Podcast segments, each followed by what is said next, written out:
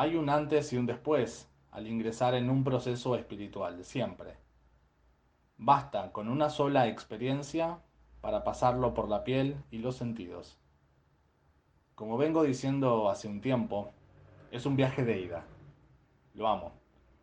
La energía espiritual entra en comunión con la vida terrenal y somos testigos de grandes bisagras en nuestras vidas si es que nos damos el permiso. Ojalá nos tuviéramos paciencia para sanar y entender que formamos parte de algo muy grande y de que somos privilegiados de vivir en estos cuerpos humanos y de desarrollar capacidades energéticas que cada vez que las quiero explicar en palabras, eh, no, no paro más de hablar. La sanación no es un acontecimiento, es un proceso. En ciertos casos es espontánea, es inmediata. Cuando ocurre así, aguante todo. Aunque también hay otros casos en que toma un poquito más. Y otros casos más en que se abren procesos de mediano a largo plazo. Entendamos esto. Somos almas. Somos seres espirituales viviendo vidas humanas. Llevamos mucha historia. Somos algoritmos únicos e irrepetibles, interactuando ida y vuelta con el universo sin parar, una y otra vez. Entonces, no nos dejemos engañar ante la apariencia de los problemas que se nos presentan enfrente.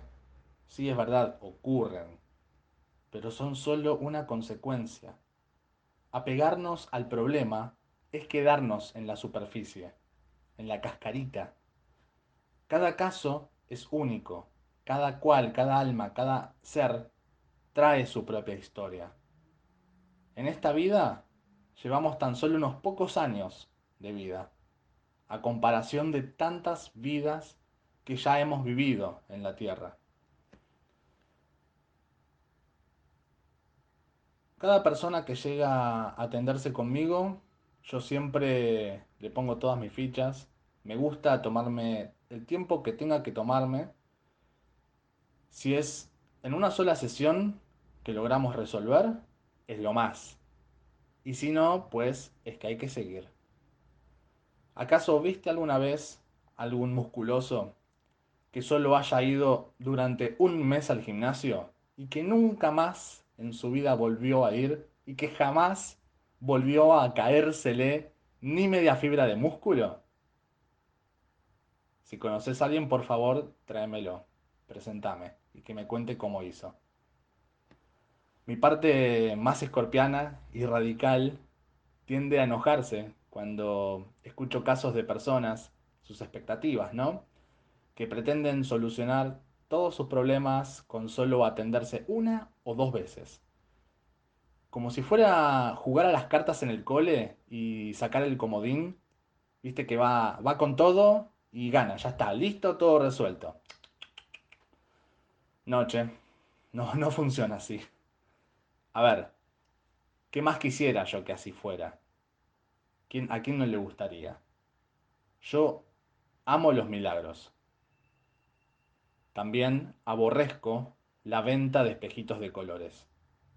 Entonces, entiendo cuando alguien llega y carga con dolores, con dramas, con aquello que no le deja dormir. Claramente no es agradable. Aunque también el querer salir rápido de esa situación, evitarla, huir del dolor, conduce sin querer queriendo a cierta ansiedad, expectativa, ¿no?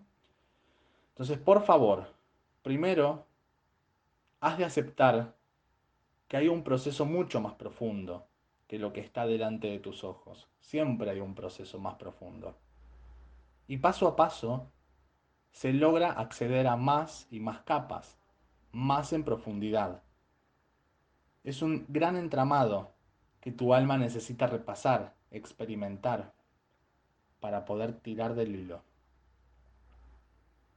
Y mientras tanto, tu vida sigue también. Vas integrando paso a paso, vas integrando capa por capa. Y así, cual efecto compuesto, un día vas a despertar y eso que significaba un problema, un trastorno, un asunto de salud, una condición, una racha, algo en tus relaciones, vínculos, trabajo, etc., un día despertás y eso ya no existe. Así es. Tu intención es la energía que decreta en primera instancia que así va a ser. Como así va a ser, entonces tomas la decisión de hacer algo al respecto, para trabajarlo y procesarlo. ¿El cómo? Déjale esa tarea a la energía y a los guías, que ven más limpio que nosotros que estamos acá con las patas metidas en el barro de la vida misma. Tu intención va a permitirte solicitar tu sanación de forma sincera, porque sos la primera persona que se tiene que creer que es posible. Si no, podemos venir con el ejército de los guías espirituales, ángeles, arcángeles y que todas las nubes juntas. Te aseguro que no va a pasar nada. Tu intención tiene que ser sincera. Ya lo decía el viejo amigo Morfeo, aquel que lo guió a Neo a despertar de la Matrix la primera vez que visita al oráculo. Yo solo puedo mostrarte la puerta. Vos sos quien debe cruzarla.